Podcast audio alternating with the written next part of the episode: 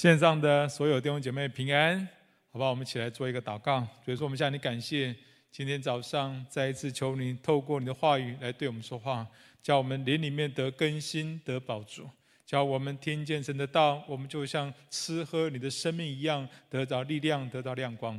谢谢耶稣，谢谢主，奉耶稣的名祷告，阿门。好，今年大家过年过得如何啊？过年期间，我相信大家最期望的是什么呢？就是福气临到，对不对？所以你看到在大街小巷都会贴着“福”这个字，而且是倒着贴，哦，就是渴望福气的临到。不过倒着贴的这个“倒”这个字呢，是倒掉的“掉”，倒掉的“倒”，而不是来到的“到”。这正好跟今天的主题很有关系啊。今天是讲《生命记》二十七、二十八章祝福与咒诅，也就是如果我们做对了。祝福会追着我们跑，如果我们做错了，祝福会被倒掉，甚至还会被咒诅追着跑。那我们先来了解一下《生命记》为什么要提到祝福与咒诅这个主题呢？那我们还记得《生命记》的整个主题跟大纲吗？好，《生命记》的总主题就是爱的叮咛，也就是叮咛我们要尽心竭力的爱神爱人。还有呢，《生命记》的大纲是以色列人的过去、现在、未来。一到四章讲以色列人过去的历史，五到二十八章讲以色列人的现在，强调的是要遵行上帝的律法。二十九到三十四章讲以色列人的未来。所以《生命记》最重要、最大的段落就是五到二十八章，强调上帝的律法。这一段圣经一开始就重申十诫，上啊，十诫是以色列人的母法宪法，精神就是爱神爱人。也就是上帝期待整个民族的大方向。那接着十二到二十六章是施行细节、施行的细则，也就是执法。好，透过这些细则，帮助百姓把母法的精神、爱神爱人的精神活出来。其中提到敬拜的侍奉、冲突与征战的条例，还有团体生活的条例，这些细则都是帮助百姓们把爱神爱人的精神活出来。最后呢，以二十七、二十八章祝福与咒诅作为这整个大段落的结尾。那请问，祝福与咒诅跟上帝的律法有什么关系？其实《申命记》讲得很清楚：听从上帝的话，遵行上帝律法的，就会得祝福；反过来说，不听从上帝的话，不遵行上帝律法的，就会被咒诅。所以，律法与咒诅可以说是百姓有没有听从上帝话的结果。那么，什么是祝福？什么又是咒诅？一般人认为的祝福就是很有钱、很有地位。好，过年期间我们看到新闻报道，常常报道说：“哎，谁谁谁又中乐透。”那亲友们谈话常常就提到说：“哇，谁的工作怎么样？哇，做工作到啊，已经升到经理、升到副理啊，等等。”哎，这是一般人所说的祝福。那生命界里面如何看祝福与咒诅呢？什么是祝福与咒诅？只要好好的读二十七、二十八章，你会发现祝福与咒诅都不是单一的事件，所涉及的层面非常广，生活当中的每一个层面都被涵盖到。那我们简单的粗分呢，至少可以分成四类。第一类是身心灵的健康与否。哦，生命记二十八章一到十四节里面多次的提到，遵循上帝的话，身心灵就会健康。无论是在哪一个城里，在田间都必蒙福，出也蒙福，入也蒙福。那相反的呢？二十八章十十五到二十八节里面也多次提到，假如不听从上帝的话，各式各样身心灵的疾病都会层出层出不穷。哎，不知道你有没有注意到啊？二十八章祝福与咒诅的经文哪一个比较多啊？哪一个比较多？哎，咒诅的篇幅远比祝福的篇幅多很多，而且大约是四倍左右。按理说，上帝爱我们，祝福应该多过咒诅才对啊！哎，怎么会咒诅的经文远大过祝福呢？有一个原因，就是因为健康，因为正常的情况只有一种，没有病，没有问题，就是健康，就是正常。所以不健康、不健康啊，或者或者非正常呢，就会产生许许多多的疾病跟问题。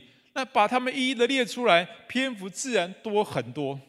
而听从上帝的话，身心灵就会健康。接着，祝福与咒诅第二类是什么呢？就是经济财务的祝福，经济财务的增加或减少。申命记二十八章提到相关的祝福有哪一些呢？比如说提到土产丰富、贸易兴盛、牛羊生养众多等等。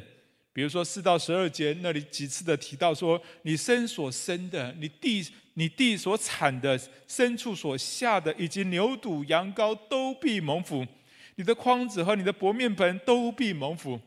还有提到呢，还有提到你必借给许多的国民，却不至于向他们借贷。这一段圣经讲的就是哦，财富经济的祝福。另外，在咒诅方面则刚好相反，你的出产必减少，牲畜必受咒诅，你的筐子、你的薄面盆都受咒诅，你身所生的、地所产的，以及牛犊羊羔都必受咒诅。用现代的话来讲，就是口袋空空啊，而且口袋漏洞啊，钱都漏光了。钱财只出不进，甚至还要借钱度日。还有呢，还有呢，就是祝福与跟咒诅。第三类就是有关家庭的，家庭的关系的好坏，以及生养的众多，生养的多跟少。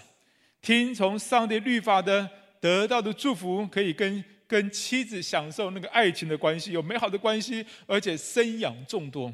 若不听从，刚好相反。二十八章三十节那里提到说，你聘定的妻，别人必与他同房。意思是说啊，外遇之类的婚姻问题会层出不穷啊。这里特别提到生养众多是一种祝福哦，因为当时是农业社会，生养众多非常重要。其实现代社会也非常重要，对不对？现代人不生不养的结果啊，已经影响到台湾各方面都出现严重的问题。所以生养众多是上帝祝福的一个象征。还有呢，啊，第四类，第四类是冲突跟征战中的胜败。二十八章第七节那里提到说，仇敌起来攻击你，耶和华必使他们在你面前被你杀败。他们从一条路来攻击你，必从七条路逃跑。哎，这是上帝的祝福哦，也就是你会打胜仗，并且仇敌溃败。反过来说，咒诅是什么呢？咒诅就是你会被仇敌杀败灭绝，甚至在饥饿、干渴、赤露、饥缺乏当中，要去服侍来攻击你的敌人呢。而且呢，仇敌必吃尽你牲畜所下的地里所产的，直到你灭亡。哎，这是多么凄凉的一个咒诅啊！还有呢，人与人之间的冲突，蒙福的就能够得胜，受咒诅的呢，就必失败。所以从以上四种类型来看，我们简单的看到，听从上帝的话就蒙福，不听从上帝的话就受咒诅。而这些祝福与咒诅，它影响到我们生活的每一个层面，涵盖到物质跟非物质的祝福。哎，请大家特别在这里要注意哦，在祝福里面，其中包括这个物质的祝福，也包括高深的祝福啊，比如说居上不居下，居首不居尾等等。很多福音派的基督徒。他们就不敢提到这些物质方面的祝福，他们以为谈论这些就是成功神学哦。不过简单的说啊，哈，所谓的成功神学是指的以人的想法为中心去得到今世的富足，但若是以上帝、以十字架为中心去领受上帝要给我们的富足，那是正确的神学，是十字架神学。想想看，如果我们信了耶稣，结果是功课被当、婚姻破裂、事业破产，然后灾祸不定不断，如何能够吸引人来信耶稣呢？所以我们必须知道，听从上帝的话，一定会在各方面蒙福。这是《生命记》二十七、二十八章的重点。今天我们新约的百姓依然受用啊！虽然我们可以为主成为贫穷，为主受苦，但是上帝仍然会恩待我们在生活当中的每一个层面里面，经验到神丰丰满满的祝福，包括身心灵的祝福、家庭的祝福、经济上的祝福等等。所以千万不要把物质的祝福跟成功神学画上等号。从以上的归纳，生命记提到的祝福与咒诅可以分成四类。但是更简单的来说，祝福与咒诅都是在讲一种状态、一种环境、一种循环。也就是说，当你听从上帝的话，你会进入到祝福的环境、祝福的循环里面，各种祝福会不断的追着你跑。你还没有求呢，哦，你还没有求呢，各种祝福就已经围绕在你的周围，让你沉浸在这其中。我就觉得自己蛮蒙福的哈，那身心灵还算健康啊，啊，小毛病还是有，还是不少了哈。不过，我觉得服事非常的喜乐，而且在经济上，上帝也非常丰富的供应我们，因为我们去宣教，上帝就让我们在英歌啊，用非常便宜的价钱买了自己的房子。还有两个孩子呢，对主的追求以及他们的工作也都越来越上轨，并且上帝也真的是保护我们全家平安啊！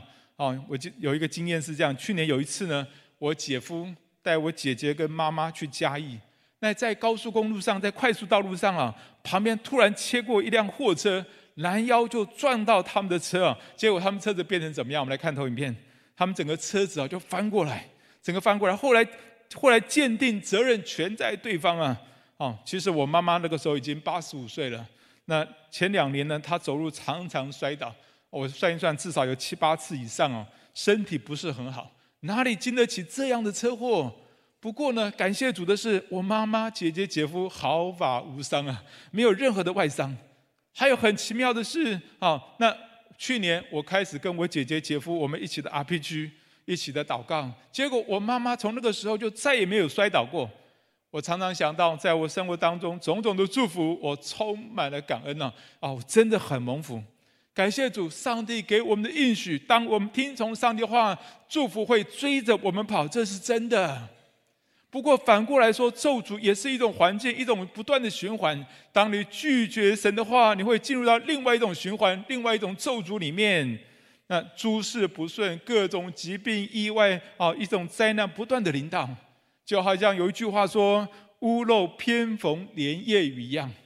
所以千万不要进到这个咒诅的循环里面，那是你承担不起的。那么，请问我们如何能够进到一个祝福的循环里面呢？我们如何能够进到这个祝福不断祝福的循环当中呢？生命记提到最关键的就是听从上帝的话。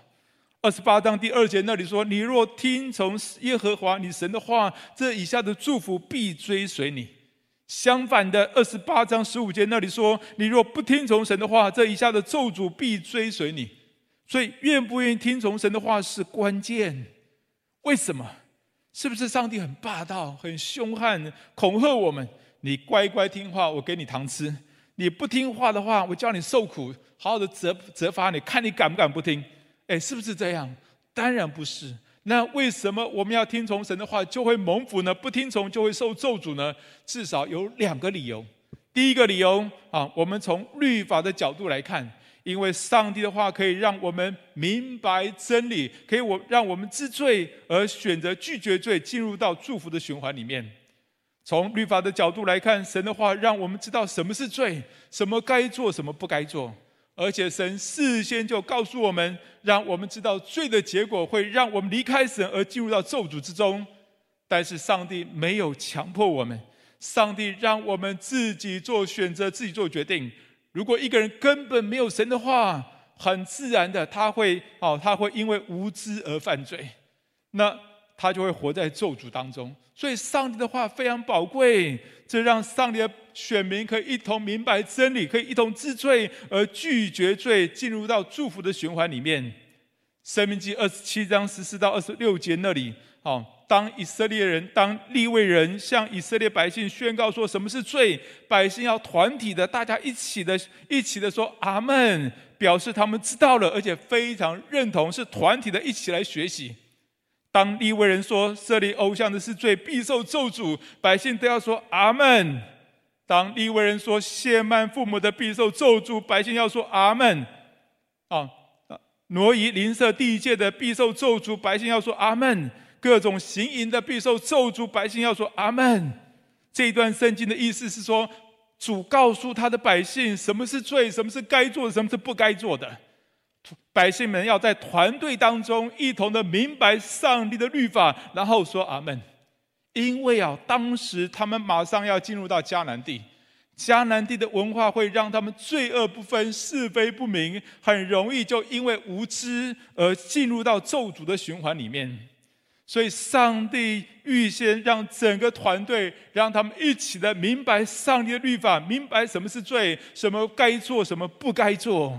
上帝要他的百姓不要按着迦南地的文化生活，那会自然而然的陷入到咒诅而不自知。所以，百姓要蒙福，第一就是要在团队当中一起懂得用上帝的话来了解、明白什么是罪，什么该做，什么不该做。了解之后就要说阿门。当然，知道什么是罪，我们就有机会能够拒绝罪，并且悔改自己所犯的罪。因为活在最终啊，一定会离开神的，而没有神的同在的地方，就会被魔鬼所辖制，一定会在咒诅之中。想想看，当年的亚当夏娃就是这样啊。原本他们是活在一个祝福的循环里面，有神的同在，所有的祝福都是围绕着他们，追着他们跑。但是当他们犯罪，他们失去神的同在，也就离开了祝福的循环，而进入到一个咒诅的循环里面，跟神的关系隔绝，跟自己的关系、跟夫妻的关系都出了问题。他们的土地受了咒诅，还有就是他们受撒旦的攻击等等。所以呢，上帝的话告诉我们是罪。什么是罪？让我们可以明白真理，可以知罪而选择拒绝罪，选择悔改，而这一切都是为了我们的好处。上帝不要我们因为无知而灭亡，不要我们因为当地的文化啊而跟随当地文化受犯罪而受咒诅。最近我看到一篇一则报道啊，他说有一名菜鸟工程师啊，刚刚进到一个科技公司啊，是很夯的一个科技公司。哇，他非常羡慕他们部门里面的男同事啊，个个都是有钱、有房、有家室，哇，夫妻看起来都很恩爱，相当的成功，根本就是人生胜利组。但是没有想到，时间久了，他慢慢的发现同事之间的黑暗面，外遇、偷吃、包养，样样来。他就抱着好奇的心去询问这个前前辈们：“哎，你们为什么会这样啊？”结果老前辈就丢下一句话，他说：“啊，等你以后有钱了，老婆老了，你就懂了。”哎，你有没有感觉这就是现代社会的文化？如果这个菜鸟工程师他里面没有一个正确的价值观的话，我相信他长期在这种文化的浸泡之下，他很容易就随波逐流，随着部门的文化而犯罪，就进入到一个咒诅的循环里面。感谢主，上帝的话都是为了让我们蒙福。千万不要因为无知而犯罪，也不要因为随着社会的文化而犯罪。只有听从上帝的话，让我们能够明白真理，让我们能够知罪，而选择拒绝罪，也就拒绝了魔鬼，也就能够蒙福。所以，为什么要听从上帝的话，就可以进入到祝福的循环里面呢？刚刚我们说的第一个重点是从律法的角度来看，还有就是我们要从第二个角度，就是从福音的角度来看。因为听从上帝的话，让我们可以经验神的爱，可以领受神的爱，而有力量去拒绝罪。事实上，上帝的话不只是告诉我们什么该做，什么不该做。如果我们只知道这些的话，我们做不到的，同意吗？更重要的是，上帝的话也更多的告诉我们，他是怎样的上帝，他有多么的好，他多么的爱我们，他多么的宝贝看重我们，他对我们的意念都是好的。都是赐平安的意念，不是降灾祸的意念，并且上帝的话也告诉我们，他为我们做了什么？他拣选我们做他的子民，做他的孩子，他要救赎我们，他愿意为我们付上赎价，这是多么宝贵荣耀的恩典，并且上帝的话也告诉我们，只要信靠他，就能够得到他的赦免，并且他会加力量给我们，改变我们，从我们心里面来改变我们，给我们力量。还告诉我们说，我们信靠他的人，我们在今生、在永生当中，在天上会得到永恒的基业。所以在上帝的话里面有非常多、非常多这样的话语。我们以前有一位老牧师啊，弗里德牧师，他常常说啊，我们读圣经的时候，就好像在读上帝给我们的情书啊。感谢主啊！而且不但如此哦，还有更棒的是什么呢？更棒的是耶稣是道。也就是耶稣是上帝全备的话，耶稣道成肉身，把上帝的恩典跟真理活出来。耶稣把上帝对待我们的态度活出来，他为我们死，就告诉我们，他非上帝非常愿意赦免我们，救赎我们，代替我们受死。而他的复活也告诉我们，他是胜过死亡的，他是永活的上帝，他要。住在我们生命当中，加力量给我们，永远与我们同在，让我们可以自然而然活出他的生命等等。所以呢，所以可以说，耶稣是上帝给我们的情书啊，是活出来给我们看的情书啊。其实有时候我们读圣经，因为我们看不到上帝的表情、语气跟动机啊，啊，就好像你看别人给你的 email 或看别人给你的 line，你看不到他的表情、动机跟他的跟他的这个这个这个态度等等。哎，有时候你不同的人就读出不同的意思啊。比如说，有人跟父亲的关系很不好，当他在读圣经的时候，他就想到父亲对他生气的表情，想到父亲责骂他或者是苦待他的表情。哎，他总觉得上帝，他总觉得上帝在定罪他。那么我们要怎样才能够读懂圣经呢？特别是旧约圣经，耶稣就是上帝全备的话。所以每一次当你读圣经的时候，你要想想耶稣爱的表情、语气、态度跟动机，你就比较容易读懂上帝真正的意思。你要相信上帝的话都是为爱我们、祝福我们的，而且他的力量会加力，而且他的话会加力量给我们。相反的，咒诅的话是从撒旦来的。他不断的在我们心里面，或者是透过别人来咒骂我们、控告我们、定罪我们或恐吓我们，那些声音你反而要拒绝。所以呢，你如何活在祝福的循环？关键是什么？关键就在于你是不是接受神的话。如果你接受撒旦的话，你一定会陷在一个咒诅的循环里面。就好像在你的人生当中啊，一定有人曾经用话语来祝福你，也有人用话语来咒骂你。但是最重要的还不是别人说了什么，最重要是你听进去什么。有没有看过一些人，他总觉得别人用一些话来伤害他，让他一直无法释怀。其实问题不在于别人说了什么，问题在于自己接受了啊，自己接受自己相信太多别人伤害的话。那其实这种话要拒绝，要饶恕，也就是放下，交给上帝。还有，你有没有被别人一一两句祝福的话影响得很大，一直就忘不掉呢？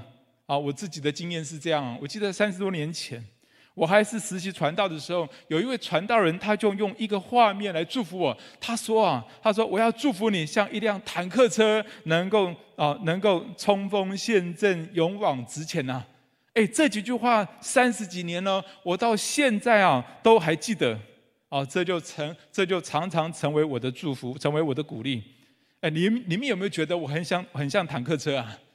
好像不太相信啊！啊，现场的人好像不太相信呢。哎，其实你们信不信不重要，对不对？重要是我相信多少，接受多少比较重要，同意吗？所以不管别人对你言语的祝福或者是咒诅，会不会真正影响你呢？就看你接受他的话，相信的话，相信他的话有多少。同样的，我们到底是活在祝福的循环，还是咒诅的循环里面？就看我们接受上帝的话，还是接受撒旦的话，以及你接受多少、相信多少，上帝的话跟撒旦的话就会影响你有多少。所以，你一定要好好接受，并且相信上帝的话，那一定会蒙福的，也会加力量给你，让你拒绝罪。如果你只是知道，你只是啊，如果你只是。如果你只是知道什么该做，什么不该做，却没有接受到神爱的话语，没有经验到上帝的爱，就算你知道什么是罪，你也没有能力拒绝罪，同意吗？只有当你透过耶稣，更多明白上帝爱的话语，接受上帝的爱，你才会有力量拒绝罪。我记得我刚刚信耶稣的时候，对上帝的爱、对福音没有太多深刻的体验。所以，虽然信了耶稣，但是在一些重要的决定上，我仍然会选择对自己有利益的事情，而且会告诉自己：啊，大家都这样，大家都这样，我还好吧？我印象最深刻的是，在我读研究所的时候，我为了省钱呐，呃，我又没有抽到学校的宿舍，所以我就去住在同学抽到的宿舍。哎，这是不合学校法规的，这是所谓的黑户啊。当时我已经信主多年，但是为了自己的利益，还是住进去了。还有呢，啊，还有当时我因为眼睛是先天性的弱视，哦，那我是没有办法考机车驾照，不能考任何的驾照的。那但是我认识的，刚好认识的一个公立医院的护士啊，哦，那这个这个我就到他的这个这个医院呢去做体检，哦，他就私底下他也没有检查啊，他就帮我盖正常正常正常。哎，说实在，我还蛮开心的哈。不过呢，那个时那个时间呢，那段时间我已经来到台北真理堂聚会，我也非常火热的参加主日，也参加祷告会等等。我常常听到的信息就是听到耶稣基督的爱，也谈到悔改的信息。那个时候，那个时候因啊那个时候我的信仰因为耶稣的爱有很大的复兴呢，上帝就光照在我生命当中的不诚实。那时我就为我的罪向神悔改，然后呢，我做了一个决定啊，我自己觉得当时来讲是很不容易的决定，但是我做了一个决定，就是我搬离学校的宿舍，以及我剪掉那张的驾照，就从来就再也没有拥有过驾照。还好现在有电动脚踏车可以骑啊。哎，现在想一想，那一次的悔改是我生命当中的一个重大的转折，让我一直都记得。因为神的爱让我有能力去拒绝罪，有能力去遵行上帝的旨意。也是从那一次之后，我发现，当我更多去经历耶稣的爱，去领受耶稣的爱，那拒绝罪就不是那么困难。弟兄姐妹，你有没有每一天听从上帝的话，领受上帝的爱呢？特别是你有没有透过跟弟兄姐妹一起的读圣经，一起读神的话，一起领受上帝的爱呢？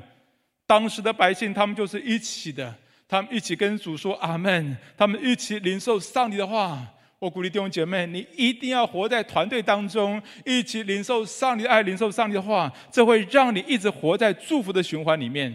再一次的鼓励大家，每一天参加晨祷，稳定的主日崇拜，好的灵修，好让神的话进到你生命当中，一直成为你祝福的关键。阿门，好不好？我们就一起来祷告。我们有一点时间来到上帝面前，好吗？我们求圣灵来光照我们，圣灵光照我们，在我们里面，我们是常常接受上帝爱的话语呢，还是去接受别人或者接受我们心里面那个定罪、恐吓哦那种那种要挟的话语呢？好吧？我们来到上帝面前，我们再次向神祷告，我们要拒绝，我们要拒绝那些从人来的，以及从我们心里从撒旦来的那些定罪、恐吓。哦，那种那种要挟的那种话语，我们反反而要真的再一次的接受，特别是透过耶稣基督接受上帝爱的话语。上帝透过耶稣基督向你表明他多么的爱你，他向你表明蛮有恩，他是蛮有恩典、蛮有真理的上帝。你要活在神的恩典，活在神的祝福当中，好吧？我们自己来到上帝面前，我们向神祷告。啊，并且如果有听从撒旦、听从那些定罪控告的声音，我们向神悔改，并且交托给神，并且透过饶恕把这些话语交在神的面前。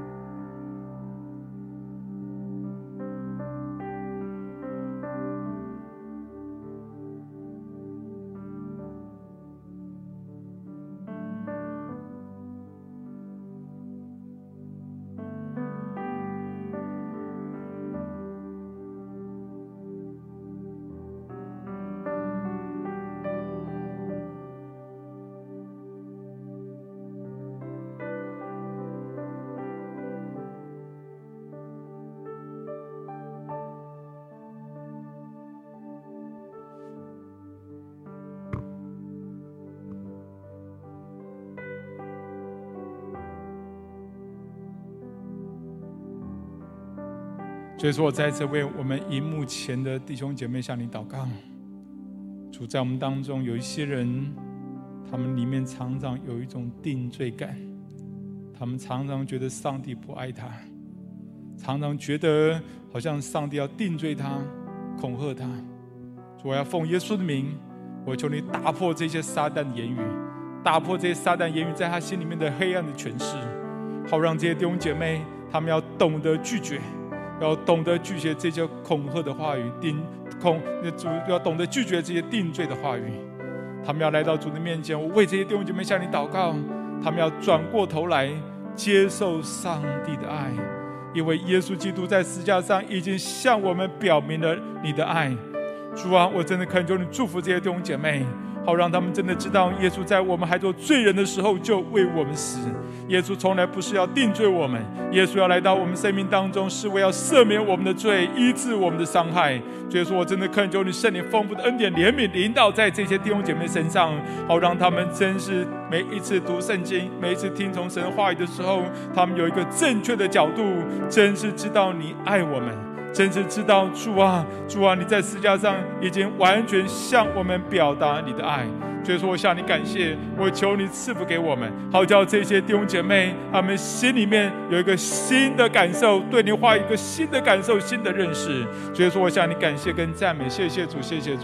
好吧，我也邀请大家啊，在在荧幕面前的，我邀请弟兄姐妹在线上的，我邀请你，我们且同声开口来祷告，为我们自己。让我们要常常活在团队当中。当时的百姓，他们是一起的领受神的话，然后说阿门。好吧，我们一起同声啊！我们为自己祷告，让我们常常稳定的参加主日，不是一个人在线上，乃是与弟兄姐妹一同在线上，或者参加实体的崇拜，以及我们为自己能够常常参加晨祷，在晨祷当中，我们领受神爱的话语；在团队当中，我们领受神爱的话语，我们听从神的话，我们就说阿门，我们就得到力量，就得到帮助。好吧，我们一起同声开口，为我们自己，我们稳定的参加实体的崇拜，跟弟兄姐妹一起的崇拜。以及我们好好的参加主日崇拜啊，参加晨晨祷、舞蹈等等，能够领受神的爱。我们请同声开口来祷告。是的，主耶稣，我们谢谢你，主，求你亲自把这样这样恩典给我们，然后我们要在主的恩典当中，我们要在团队当中领受神的话。你帮助我们，好好在崇拜当中，好好在晨祷当中，我们要领受神的话。我们要在神的话语当中得力量，我们要在神的话语当中得建造，我们要在神的话语当中得到极大的帮助。所以说，我真的恳求你帮助我们。